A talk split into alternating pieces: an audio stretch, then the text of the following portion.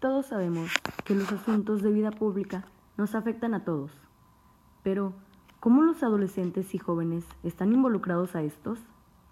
Los adolescentes hoy en día probablemente no están interesados en el tema de asuntos de la vida pública o gastan su tiempo haciendo otras cosas más importantes para ellos, ya sea hacer algún deporte, salir de compras, salir con amigos o utilizan su tiempo en las redes sociales de manera excesiva y eso provoca el mal uso de las redes, la adicción a los aparatos electrónicos, que sus gustos se vean influenciados por las tendencias que son mostradas, afectando sus ideas, relaciones, amistades y cómo reaccionan con lo que ven día a día.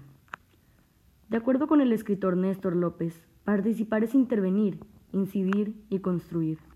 Los adolescentes y jóvenes probablemente ayudarían de alguna manera influenciando los asuntos de vida pública con otros jóvenes, aportando ideas creativas para mejorar una problemática, pero de manera mínima. Los jóvenes y adolescentes necesitan más experiencia para poder involucrarse de manera completa en los asuntos de la vida pública, ya que ellos son creativos, innovadores, y normalmente tienen ideas muy buenas. Sin embargo, las redes sociales consumen mayormente su tiempo, dejando al lado cosas más importantes. Hablar de esto es necesario, ya que los adolescentes y jóvenes son el futuro del país.